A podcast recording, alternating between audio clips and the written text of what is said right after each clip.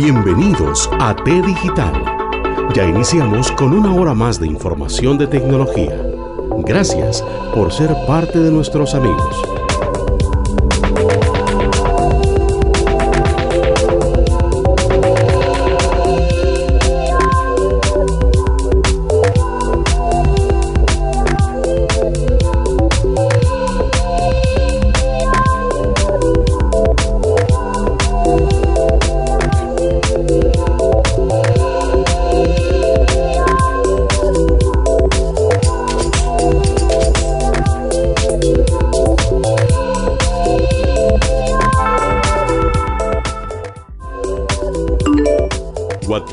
De T Digital 60 89 36 14.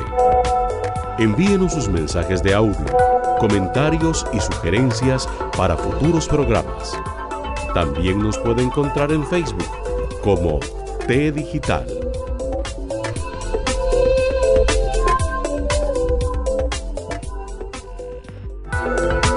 En T Digital es momento de iniciar con el tema de fondo.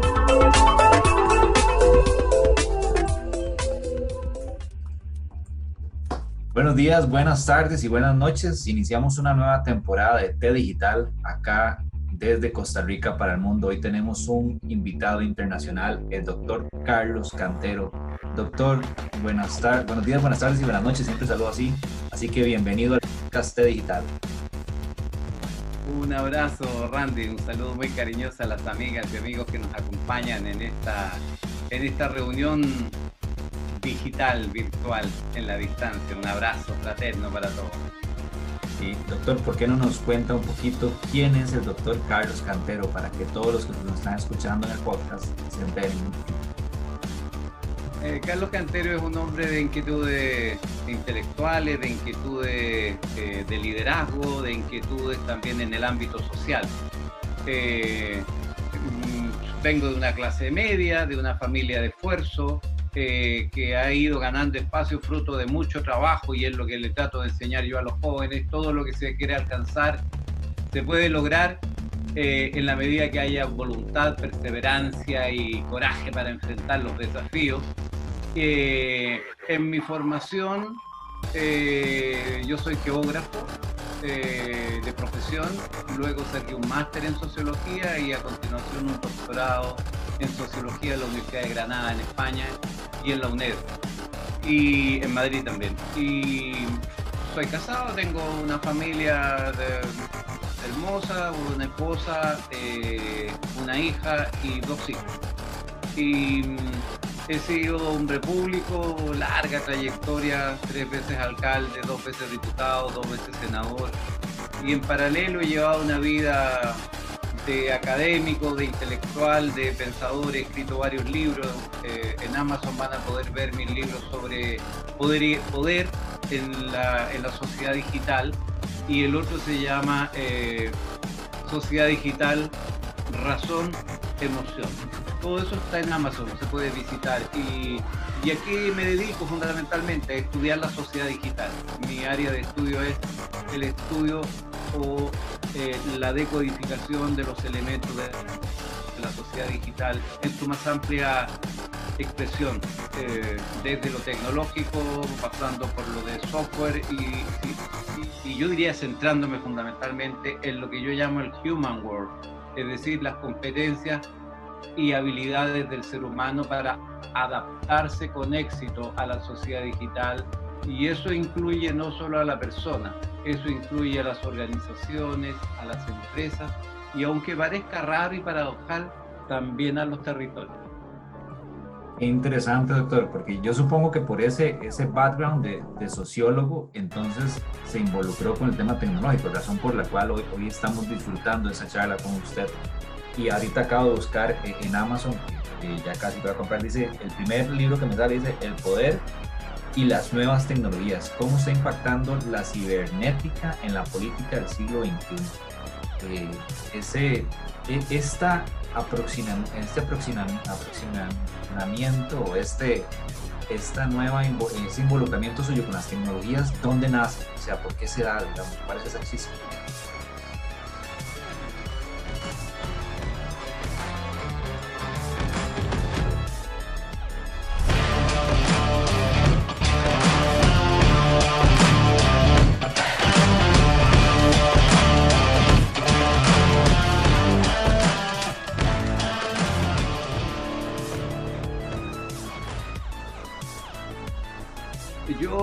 estudié geografía y la gente piensa que la geografía tiene que ver con mapas, tiene que ver con, eh, con cosas del globo terráqueo, pero en realidad, ¿qué es la geografía? La geografía tiene elementos matemáticos, porque en definitiva la geografía lo que hace es tomar nodos, distintos nodos, y ver los flujos que se producen entre esos nodos. En algunas ocasiones habla de poblamiento, en otras ocasiones será energía, en, otra, en otro momento será dinero, en otro momento será flujo de productos, intercambios comerciales, pero en definitiva, ¿qué es la geografía? Es topología. Es cómo se relacionan los nodos y qué cargas fluyen en esos necks. Eh, y entonces de allí empieza a surgir la idea de la network. Y, y yo cuando estudié geografía hace ya unos 30 años, eh, yo creo que debo haber sido de los primeros estudiantes de geografía en el mundo que empezó a estudiar no geografía, sino que topología. Teoría, teoría, teoría, lo que yo estudié originalmente fue teoría de grafos. Cómo los grafos se unen con otros y cuáles son los flujos que se producen, cómo se estructuran, si son redondos, si son eh, alargados, si son eh, altamente concentrados, muy distribuidos. Y bueno, eso era en definitiva el preámbulo de, de la sociedad digital, pues era el preámbulo, era en la gestación de lo que después vino a ser la red, la gran red, la gran network.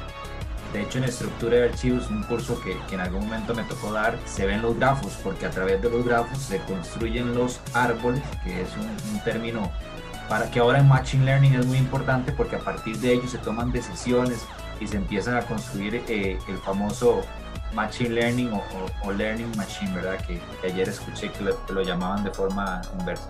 Pero bueno, doctor, qué, bueno y qué dicha tenerlo por acá. Este, dentro de esta aproximación con las tecnologías y dada su experiencia parlamentaria y esa experiencia pública a nivel latinoamericano, hay algo que, que me gustó mucho y debo de comentarlo porque he tenido que formar parte de alguna u otra forma y es el, el Fraternitas y a raíz del Hub Fraternitas nace un decálogo de ética, dice decálogo ético social digital. Entonces, en primera instancia, doctor, ¿qué es el Hub Fraternitas? ¿Quiénes están involucrados ahí? El Fraternitas es un grupo de personas que tienen vocación por eh, el estudio, que tienen compromiso social, que los unen lazos de fraternidad y de respeto por la humanidad y que quieren pasar trascendiendo, dejando algo, dejando alguna huella. Porque hay mucha gente que viaja por la vida como maleta, ¿ah? Eh, va de estación en estación, pero en realidad lo único que acumula son eh, etiquetas o, etiquetas de, de, dónde estuvo, pero en realidad, ¿qué dejó? Porque eso es lo que importa, cómo trascendió. Y eso es lo que está haciendo Hub Fraternitas, unir una red de amigos, una red de personas que tienen lazos de fraternidad, eh, que están comprometidos con la ética y con la filosofía y que quieren que eso no quede en conversaciones muy eh, exquisitas y maravillosas entre amigos, sino que quieren que impacte en la sociedad. ¿Y por qué? Bueno, porque la sociedad la están configurando muy pocas personas y en general los más poderosos son los que configuran la sociedad al gusto y a la necesidad de ellos. Y, llega entonces el tiempo en que nosotros empezamos a tratar de articular aquello. cada uno empezó a trabajar en sus países, pero después nos empezamos a unir. Y Tenita es uno, el CEMI, que es un centro de estudio eh, que está con sede en México, es otro. Y hemos empezado, hemos empezado a tratar de volcar la experiencia y el conocimiento, el know-how, en centros de estudios, en espacios de pensamiento pero no por el pensamiento, sino que para que impacten en la sociedad. No para que nosotros seamos los protagonistas, sino que para darle protagonismo a la gente que quiere ejercer su liderazgo y no sabe cómo ejercerlo en este minuto. ¿Y qué es lo que hemos dicho nosotros? La crisis que vive la sociedad contemporánea no es una crisis por el COVID, no es biológica, tampoco es política, a pesar de que los políticos son un desastre. Yo lo digo porque he estado en la política mucho tiempo. Un desastre, ¿cierto? Pero eh, será entonces económico, será una crisis económica. No, tampoco es una crisis económica. Entonces, ¿de qué se trata la crisis? Ahí surge el primer aporte de nosotros. Yo, por ejemplo, escribí un artículo que le llamé La pandemética. Lo que hay es una pandemia de degradación ética. Entonces el problema no es, no, no es económico, político tampoco es político. no, no, no, nada que ver con la biología, es ético. Ético, muy bien. Aquí hay un problema filosófico. ¿Cuál es el sentido de la vida? ¿Cuál es el sentido de la economía? ¿Es para acumular riqueza o para generarle felicidad a la gente? ¿Es para que un par de personajes acumulen riqueza como el rico Mampato? ¿O es para que el país genere progreso y bienestar, felicidad, atender las necesidades de la gente? Entonces el problema es ético porque es filosófico. Y si usted quisiera ser más preciso, Randy, es ontológico. Amiga y amigo que nos sigue, ¿qué es la ontología? Es el estudio del ser. Tenemos que definir qué ser queremos ser. ¿Queremos ser máquinas de producción? Bueno, vamos a ser inmensamente ricos, pero terriblemente infelices. ¿Queremos eh, tener relaciones muy poco fraternas? Bueno, vamos a avanzar más rápido, pero vamos a andar solo por la vida y lo más probable es que terminemos solo en la vida. No, yo quiero una vida de fraternidad, fraternidad, de fraternidad, de hermandad, de familia, de respeto, de cariño. Y yo quiero políticos que sirvan al país, no miserables que se sirvan del país, que es muy distinto. Me gusta, bueno, e, este grupo yo creo que nos ha ayudado a todos los que estamos ahí participando porque ese intercambio de ideas, este, nos motiva, lo que usted decía, nos motiva a tratar de hacer un cambio en la sociedad, porque recuerdo que en algún momento se nos decía, este, no piense que usted va a cambiar el mundo, claro, es muy difícil intentar cambiar todo el mundo, pero cuando intento cambiar yo y empiezo a cambiar la gente que está a mi alrededor, es el primer paso para lograr eso que usted nos acaba de indicar. Y creo que, que es una muy bonita tarea y estamos trabajando en ello. Doctor, este, antes de pasar al siguiente tema, yo, usted mencionó algo muy importante y es un tema en el cual he trabajado y doy clases en el curso de, ética profesional. Y hace algunos años llegó a, mí, a mis manos, tengo que leerme sus libros, e, es una tarea que voy a dejar ahí pendiente. Dice Filosofía para la Era Digital. Y recientemente también se acaba de estrenar un documental que se llama The Social Dilemma. Y libro y ese documental es un, es un punch, es un golpe, es un llamado de atención para que hoy la gente piense o la gente se dé cuenta de que nos hace falta lo que usted acaba de mencionar, ética, que nos hace falta el poder manejar de forma responsable las redes sociales. Entonces, eh, antes de ingresar al decálogo ético social digital, ¿qué opina usted sobre, sobre este tema de hoy de manejo de las redes sociales ya con su experiencia como sociólogo este, y con su amplia carrera? ¿Cómo lo ve? La, la, red y, en general la revolución en las tecnologías de información y comunicación, es decir, la revolución digital, es como todas las revoluciones. Es como cuando pasamos del carbón a, a, otros tipos de energía, o es como cuando surgió la energía atómica, o es un medio. Es solo, simple y llanamente un medio. Y va a depender de el que lo esté usando, si es para que sirva a la construcción de una sociedad más justa o no. Y ahí, ahí es donde empezamos a entrar en el tema que nos convoca a la conversación de hoy. Ah, o sea, yo tengo que saber para qué lo quiero usar. No solo tiene que saber para qué lo quiero usar, porque la dinamita se puede usar para generar riqueza en las minas o para matar seres humanos. Usted elige para qué lo use. La energía atómica sirve para combatir el cáncer, pero también sirve para matar millones de seres humanos. Las tecnologías de la información y comunicación sirven para hacer el bien o también sirven para hacer eh, delitos o generar violencia o descalificar a las personas. Entonces, ¿de qué se trata? Se trata de que las herramientas tecnológicas tienen que responder a una ética. A ver, expliquémoslo un poco mejor. Mire, cuando usted estaba en la sociedad industrial, emergiendo en toda su potencia la sociedad industrial, el proceso industrial, las tecnologías, marcan, ponga atención por favor amiga y amigo que nos sigue, marcan el estilo de vida. ¿Cómo así? En la sociedad industrial, en su emergencia, usted pensaba en un cine y era un tremendo edificio con platea, balcón, galería, o usted pensaba, por ejemplo, en una estación y era una tremenda estructura de edificio. Bueno, nada de eso hoy día funciona así.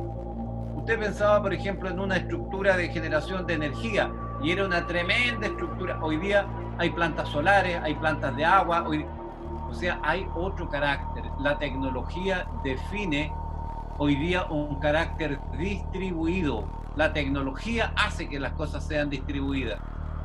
Entonces, cambia la vida, cambia completamente la, la, forma de ser y de estar en el mundo. Y para que todos tengan claridad respecto a cómo cambia esa forma de ser y estar en el mundo, se requiere entonces tener una ética, definir hasta dónde se puede mover la ética. Es decir, para decirlo más claro, amiga y amigo que comparte esta conversación, necesitamos saber, por ejemplo, dónde termina la libertad ¿Y cuándo termina? Normalmente termina la libertad, porque no es ilimitada la libertad, cuando yo empiezo a herir, cuando yo empiezo a transgredir, cuando yo empiezo a atropellar la libertad de los que están al lado. Entonces, en eso consiste, en definitiva, el tema de la revolución tecnológica, en eso consiste la, la relación entre la revolución tecnológica y la ética, lo mismo que pasó con esas energías, ahora tenemos que aplicarlo a la, a la, a la ética. Eh, y, por qué? Por ejemplo, los, más pensadores, los más intelectuales que estén visitando este grupo, tus alumnos seguramente, y la, y la gente más ilustrada, pero los que no han sido muy ilustrados ni están muy bien, altamente eh, educados, les vamos a enseñar. Mire, Foucault, por ejemplo, Foucault es un pensador francés muy influyente en el siglo XX, muy pero muy influyente en el siglo XX. Pero él, que fue creador de conceptos, entre otros, por ejemplo, la biopolítica. Porque a mí me, me, gustaría marcar una línea de pensamiento, especialmente para los estudiantes. Porque Foucault hablaba de la biopolítica porque él entendía que en ese momento el acto de someter, de dominar, de controlar a los demás era un acto físico, en el que incluso la, esclavitud tenía que ver con una cadena que me amarraba, ¿cierto? Un dogal que me amarraba a una cadena. Bueno, ¿por qué esto es relevante? Porque en el mundo contemporáneo nada de eso tiene vigencia. Hoy día la dominación no es por el ámbito de la biopolítica. Hoy día la dominación es psicopolítica. A través de lo que estás mostrando, ¿verdad? Sí. a través de esto. Exactamente. Esa es la cadena. Eso es. Entonces, eh, por ahí va la relación de las cosas y, y por eso que es tan importante mirar esto en su integralidad. Y por eso, amiga, amigo, usted que es padre, usted que es abuela, usted que es abuelo, y especialmente a los jóvenes, despierten, porque los están manipulando otros que saben más y están sabiendo lo que usted gusta o lo que a usted no gusta, incluso le inducen a pensar qué le gusta, aun cuando no le guste, porque es lo que ellos lo que quieren es que usted le compre eso. Entonces, hay todo un proceso. Todo esto está descrito en mi libro Sociedad Digital, Razón, Emoción. Pero mi libro va a tener éxito en cinco años más cuando cuando recién la gente empiece a vivir el drama, por ejemplo, de lo que acabo de decir. O sea, a mí me dominan subjetivamente, sí señora, sí señor. Hoy día la esclavitud y la violencia no es con un golpe, no es con un palo. Hay otra que es mucho peor. Y es la que están usando los que realmente manejan el poder, que es la psicopolítica. La subjetividad al servicio de otro. En el, pasado mes de octubre, doctor, eh, me tocó participar en la CITIC, que es la Semana de Ingenierías, Tecnologías y Comunicación de la UAM, la universidad donde doy clases. Le voy a contar la curiosidad. Sucede que eh, el día 21 de octubre viene un expositor y habla sobre este, cómo vender a través del Big Data, de la inteligencia artificial. Entonces ahí hubieron muchas preguntas y él habló incluso de cómo este, el manejando ahora las redes sociales y manejando ahora la interacción con, con el usuario podemos vender de forma más fácil. A mí me tocó exponer sobre el tema de, de este decálogo de la ética el 24 de octubre. Y yo vi algo muy curioso y era que para la charla esta de cómo estaba explicando, de cómo se manejan las personas a través del Big Data, del Machine Learning, muchas preguntas, pero cuando me tocó exponer a mí, no hubieron tantas preguntas. Entonces ahí yo me puse a pensar, que qué increíble, o sea, nos interesa cómo vender, nos interesa el tema de las redes sociales, nos interesa cómo este, invadir el espacio de las personas, porque yo incluso le pregunté sobre el tema de la privacidad y el expositor me dijo, hey, nosotros eh, consideramos la privacidad y en Costa Rica hay una ley de, de, de la de la Agencia de Protección de Datos que nos dice que tenemos que considerar la privacidad.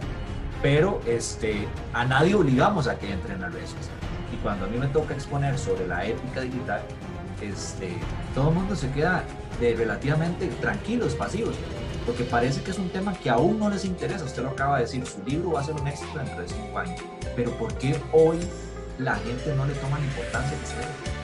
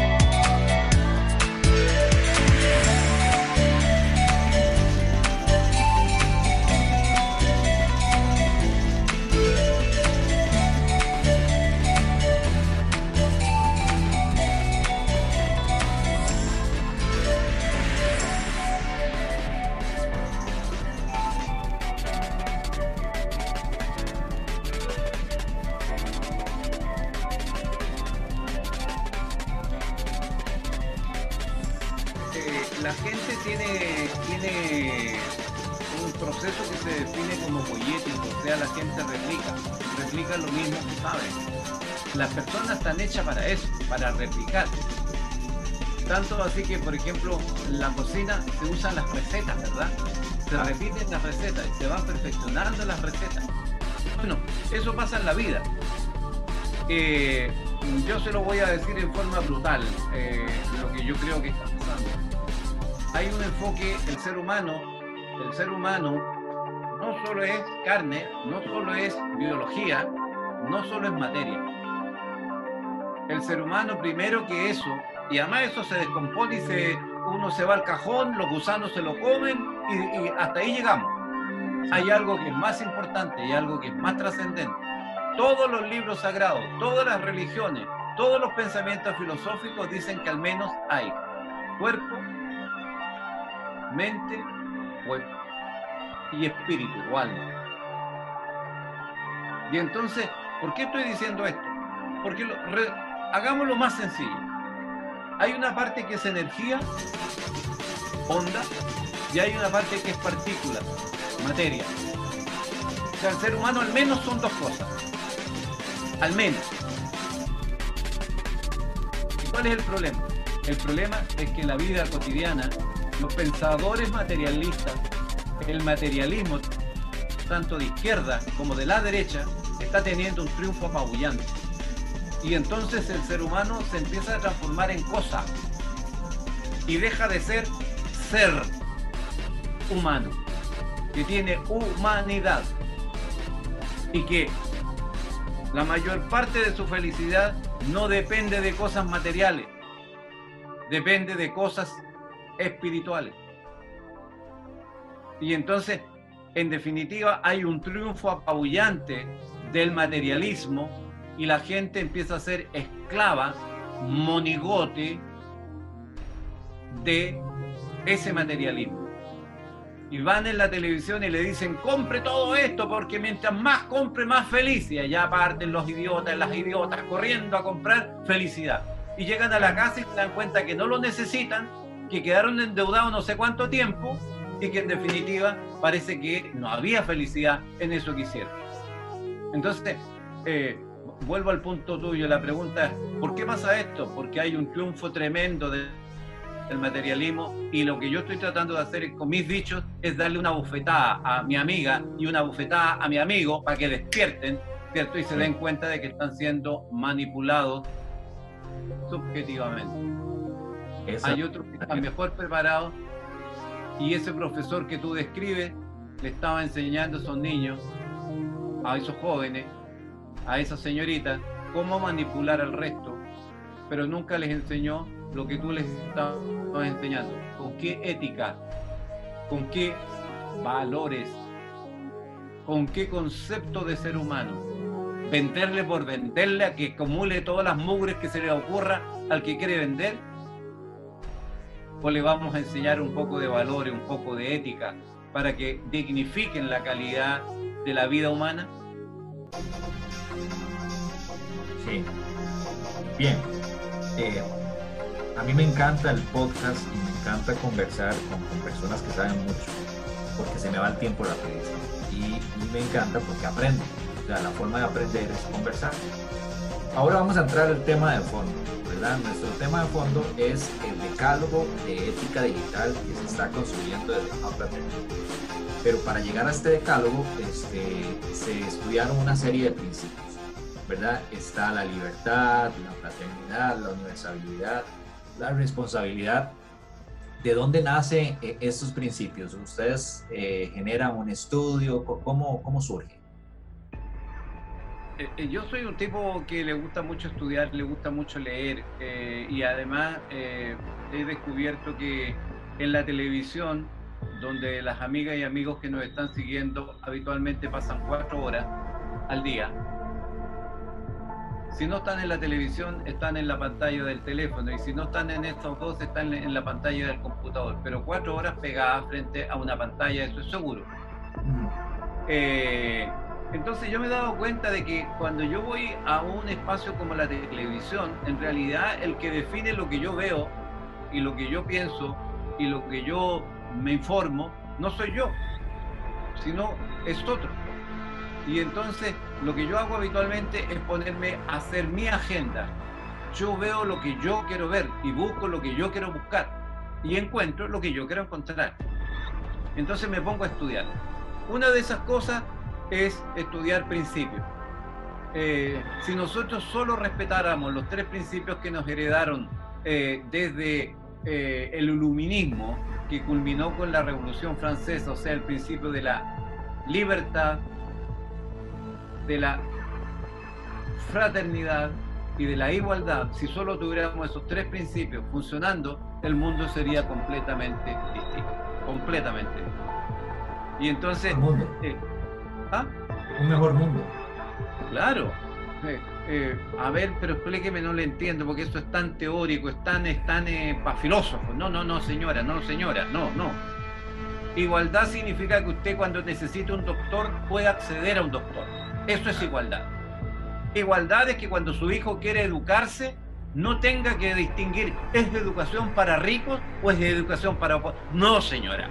El Estado tiene la obligación de entregarle la educación eso es igualdad.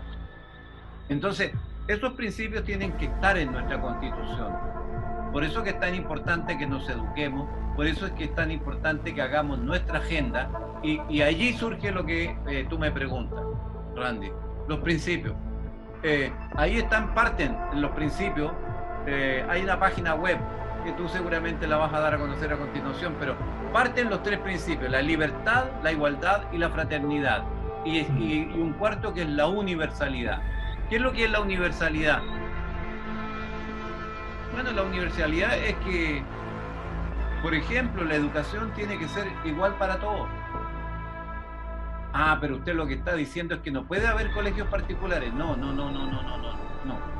Lo que estoy diciendo es que el Estado tiene que garantizar una educación de calidad para todos. Y si alguien quiere ir a otro centro o a otro ámbito de educación o a otro ámbito universitario, en buena hora, bendito sea Dios que lo pueda hacer. Ojalá todos pudieran hacerlo.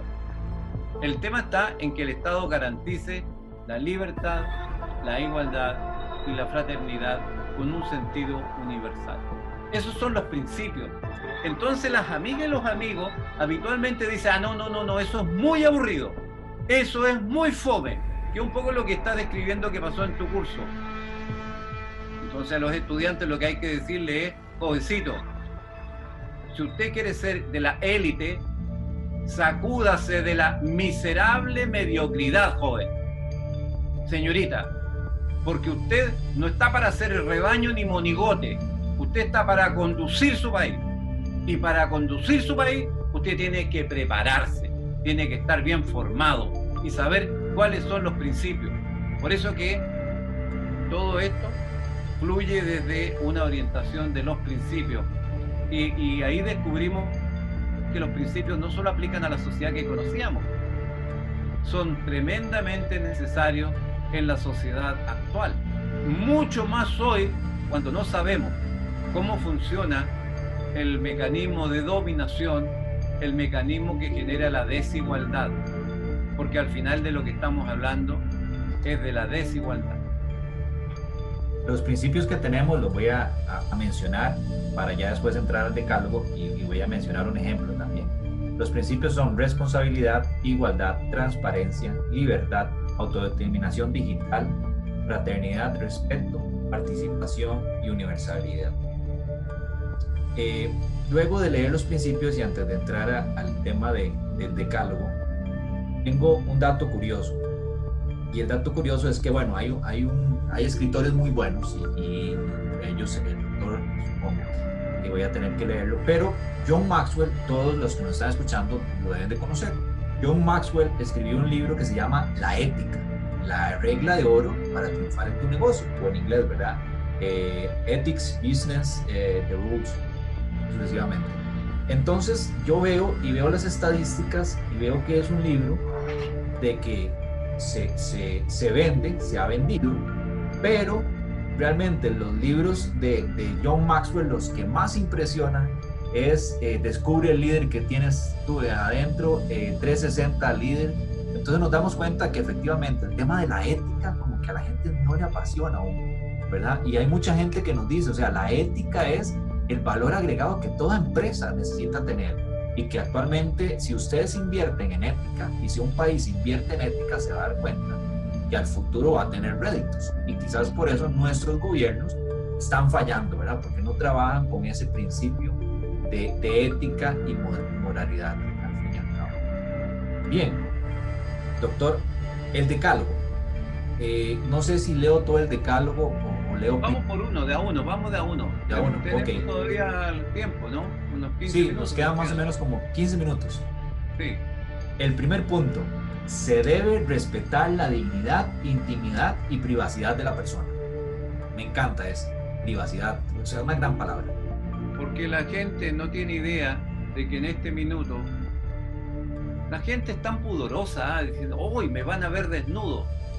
Señora, señor, lo ven desnudo, en pelota, todos los días. A cada minuto que usted entra al internet, en cada minuto que usted prende el computador, en cada minuto que usted prende la televisión, hay alguien detrás que sabe lo que usted está viendo, aunque usted no lo sepa aunque usted no tenga idea. Eso es la Big Data, ¿verdad? Exacto. Eso es el enfoque de eh, data mining. Eso es en definitiva eh, el manejo de eh, información de redes.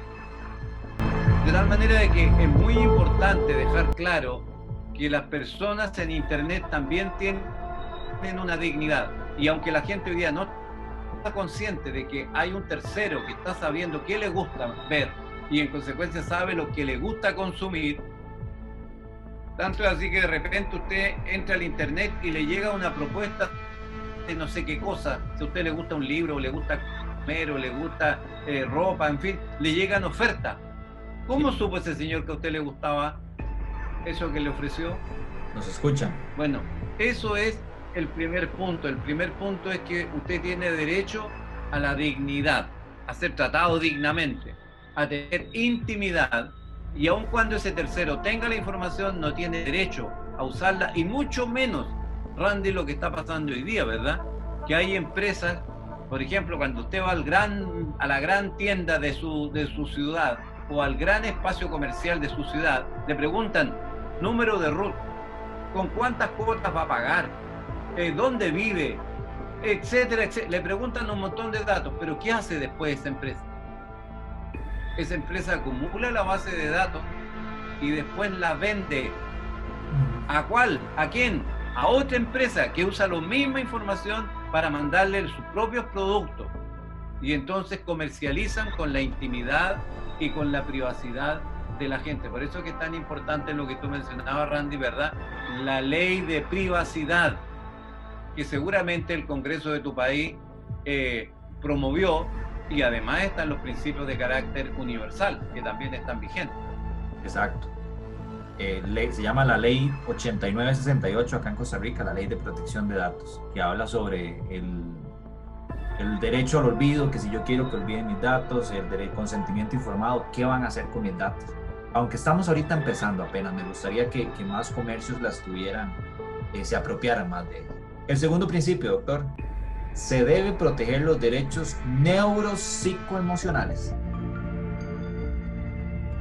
Sí, eh, hoy día a la gente se le está manipulando eh, para que consuma o para que piense ciertas cosas o para que, eh, en fin, responda de una cierta manera.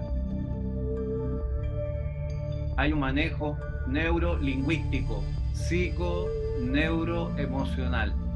Eh, como las personas creen que son racionales, ustedes, señora, señor, le han enseñado durante toda la vida, y esto viene desde hace 500 años, que nos dicen que nosotros somos racionales. Y yo le quiero decir a usted, amiga y amigo, nos sigue, lo han engañado, usted no es racional. Usted es esencialmente emocional. Pregúntese por las dos decisiones más grandes de su vida. Por ejemplo, no sé, cuando se casa. ¿Qué racionalidad tiene, señora? Se enamoró hasta las patas de alguien. Ay, quiero mi vida con este hombre. Y el hombre dice, ay, quiero esta mujer para mí. ¿Qué racionalidad hay ahí, señora? Señor. Pura emoción.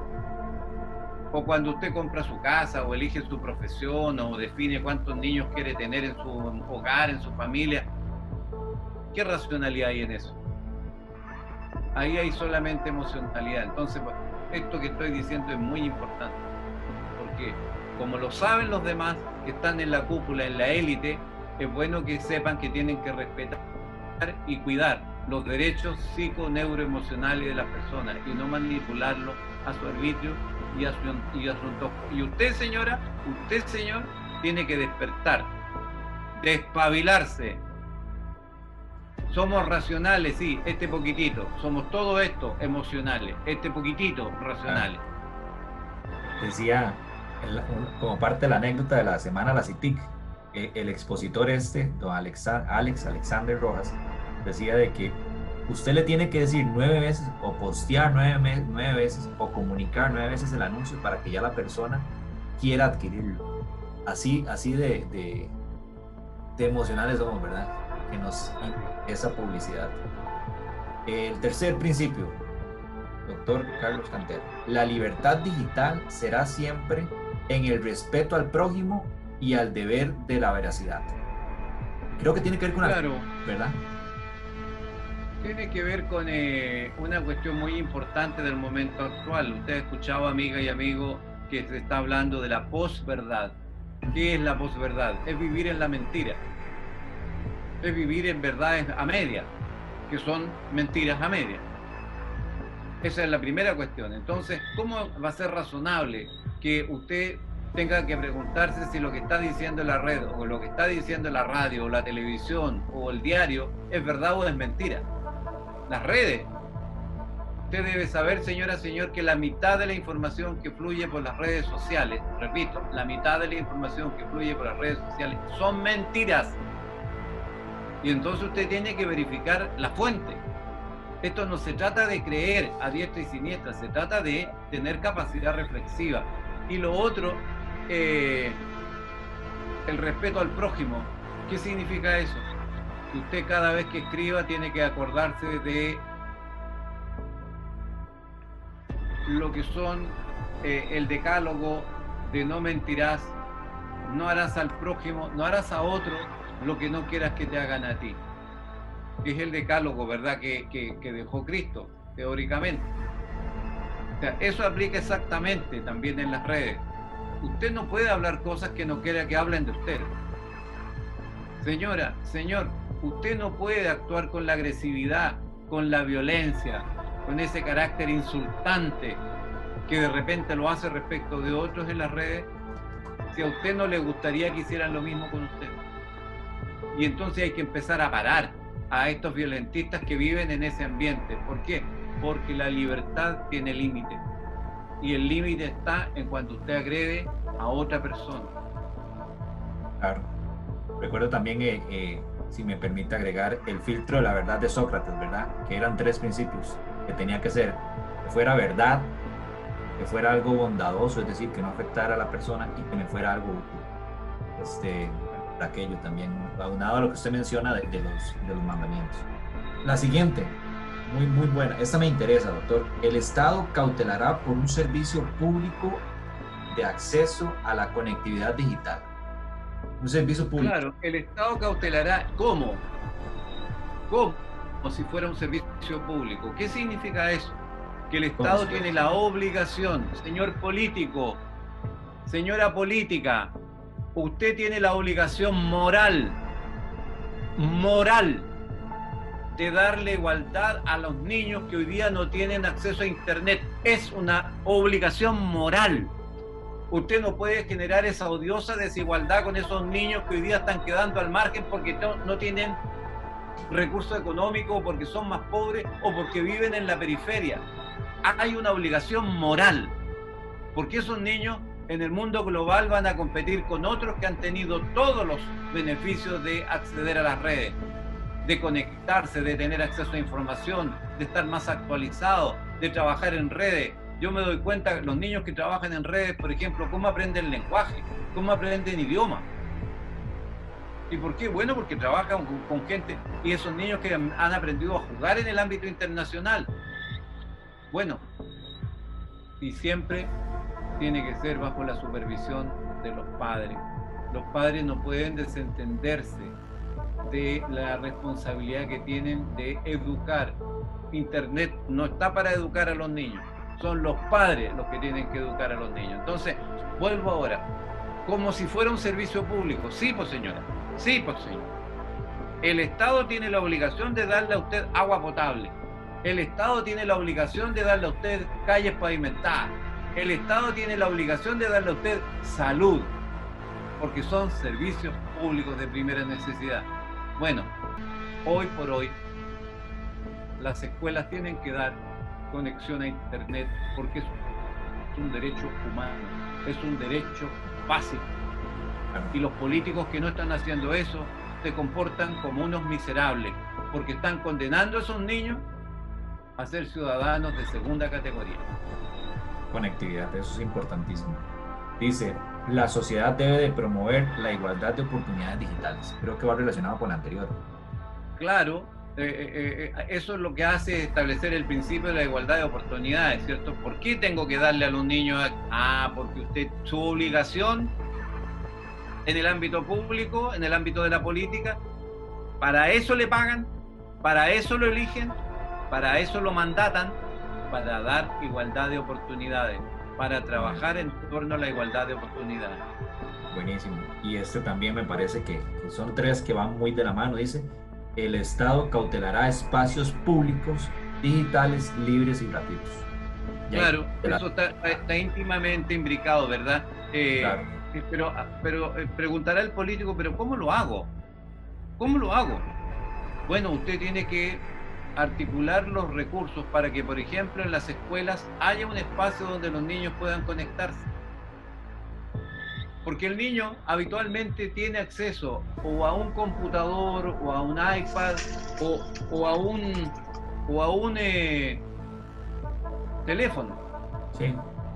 Pero lo que no tiene es acceso a una buena señal de internet. Conectividad.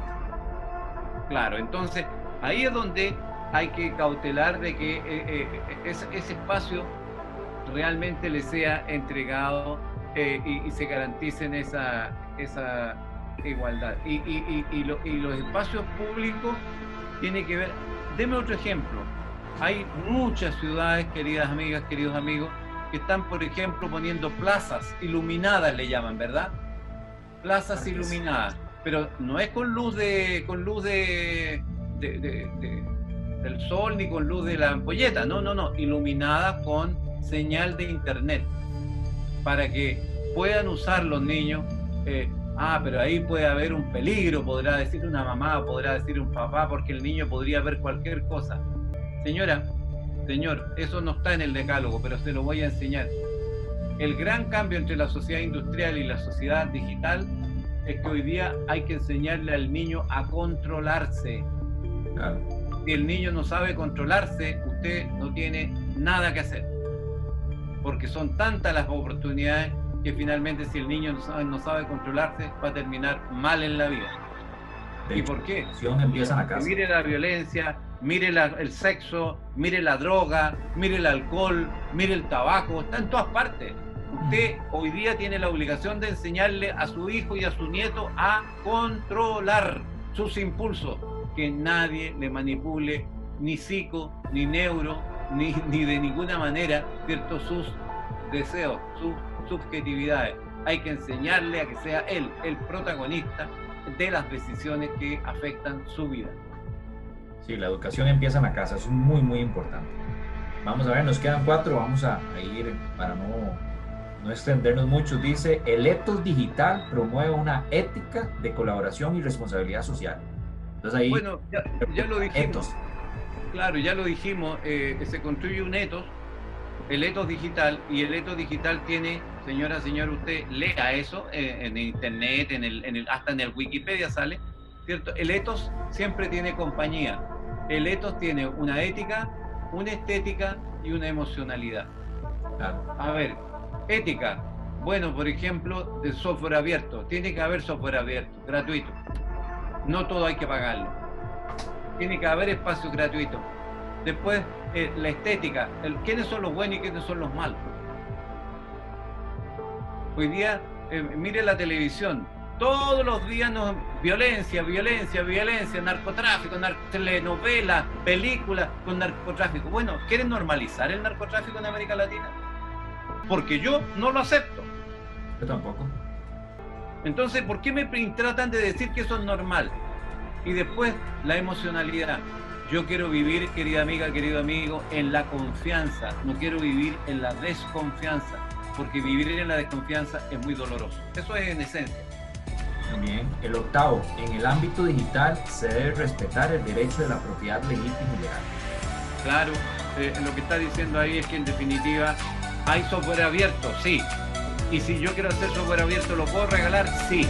Legalmente usted se llama open source, fuentes abiertas, ¿verdad? Pero si usted quiere desarrollo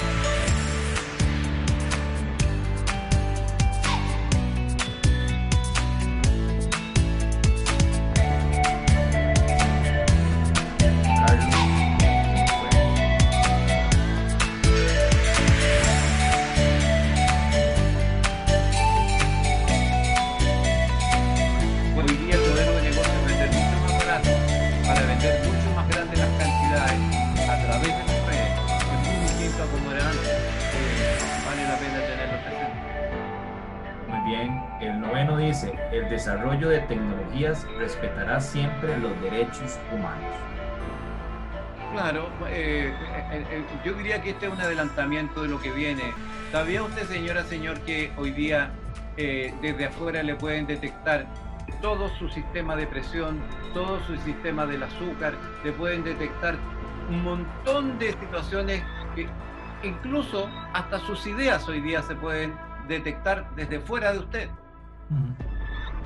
Entonces, lo que estamos diciendo es que la tecnología siempre debe ser, se puede hacer, sí, se puede hacer, pero usted no lo debe hacer, debe respetar. Es que yo puedo dispararle una bala a alguien, puede dispararle una bala a alguien, pero no debe hacerlo. Y si lo hace, esa persona tiene derecho y usted tendrá que responder de sus actos. Es exactamente la misma lógica. Me permito, para hacer nada más una pequeña pausa rápido, don Carlos, y es, eh, aquí tiene que ver con la inteligencia artificial, y hay un libro que se llama El hombre artificial de Alfa y Omega, que es uno de nuestros patrocinadores. Entonces creo que, que este se les puede recomendar. Alfa y Omega habla sobre eso, ¿verdad? De cómo la, la inteligencia artificial va a ser parte de nosotros, pero creo que este punto número 9, el desarrollo de las tecnologías, respetará siempre los derechos humanos, nos lleva a pensar de que no podemos desarrollar sin pensar si llega a afectar el famoso círculo de la humanidad. Y el último, muy, muy importante, eh, al igual que todos, cada persona es responsable legal de sus acciones digitales. Me gusta eso. Exactamente, eh, las personas tienen derecho a cuidar su intimidad, tienen también derecho a cuidar su dignidad y, cada cual tiene que hacerse responsable de lo que hace y estar dispuesto a ir a un tribunal y responder frente a un juez de lo que le hace a otro, de tal manera que el mundo digital no está plagado de impunidad. Eh, y eso es en esencia de lo que se trata este decálogo y, la idea es contagiar, la idea es que los amigos y los amigos, los estudiantes, eh, los pensadores, los gerentes, eh, tomen esto y abran discusión y abran reflexión lo más abierta, lo más amplia. Ojalá que toda América Latina esté hablando de ese es el sueño de Hub Fraternita, de que podamos contagiar y viralizar todo esto para que eh, haya más conciencia, haya más pensamiento, haya más reflexión, haya en definitiva mayor responsabilidad de todos para que el mundo y la sociedad sea cada vez este fue nuestro primer programa de T Digital. Volvemos en esta nueva temporada con invitados internacionales. Doctor Carlos Cantero, agradecerle por su tiempo, por conectarse a, T Digital. Este, nuevamente, me parece que es sumamente importante y no dude de que de mi parte vamos a difundirlo, vamos a viralizarlo y es nuestro compromiso como parte de Hub Fraternitas y también como parte de, de la de la importancia que le damos a este decálogo y a este podcast. Ojalá nos volvamos a encontrar, ojalá que las universidades se organicen y podamos hacer foros universitarios. La universidad tiene una tremenda responsabilidad social que no siempre las está cumpliendo, así que ojalá que podamos, ojalá que incluso podamos hacer cursos juntos de reflexión sobre esto. Me encantaría eh, ayudar a formar jóvenes eh, con la formación que uno ya, ya tiene. Así que ojalá que podamos reencontrarnos y, que eh, puedan visitar mis libros. El poder, fundamentalmente desde la perspectiva de las redes y la sociedad digital desde la perspectiva de la razón y la emoción. Y hay un libro que, que, no está en el ámbito internacional, voy a ver si lo puedo publicar en Amazon, que se llama Knowledge Management, gestión del conocimiento, que es tan importante para que los países lo apliquen a la educación. Eh, está en la editorial, eh, está en la editorial de la Gran Logia eh, en Chile, ¿ah? se llama así, gestión del conocimiento. Está disponible ese libro en Chile, pero no sé, no, no, no creo que esté en, América Latina, de, tal manera que ahí hay un libro que para la educación es de la más alta importancia. Doctor, le voy a pedir unas copias, me las manda por correo y, las empezamos a, vender acá en Costa Rica porque me parece que es sumamente interesante. Voy a mandar la dirección de, de, la editorial de, la Gran Logia en Chile. Claro. Nuevamente, doctor, y a todos los que nos escucharon el día de hoy, este fue T Digital. Buenos días, buenas tardes y buenas noches. Como siempre, un gran abrazo a todos y nos escuchamos la próxima sesión.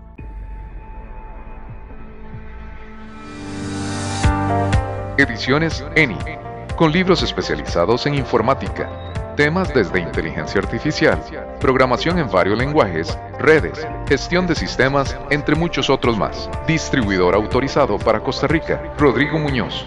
Para información adicional, al 8343-963. Recuerde, editorial ENI. Gracias por su sintonía al programa de hoy. T Digital, la tecnología y comunicación a su alcance.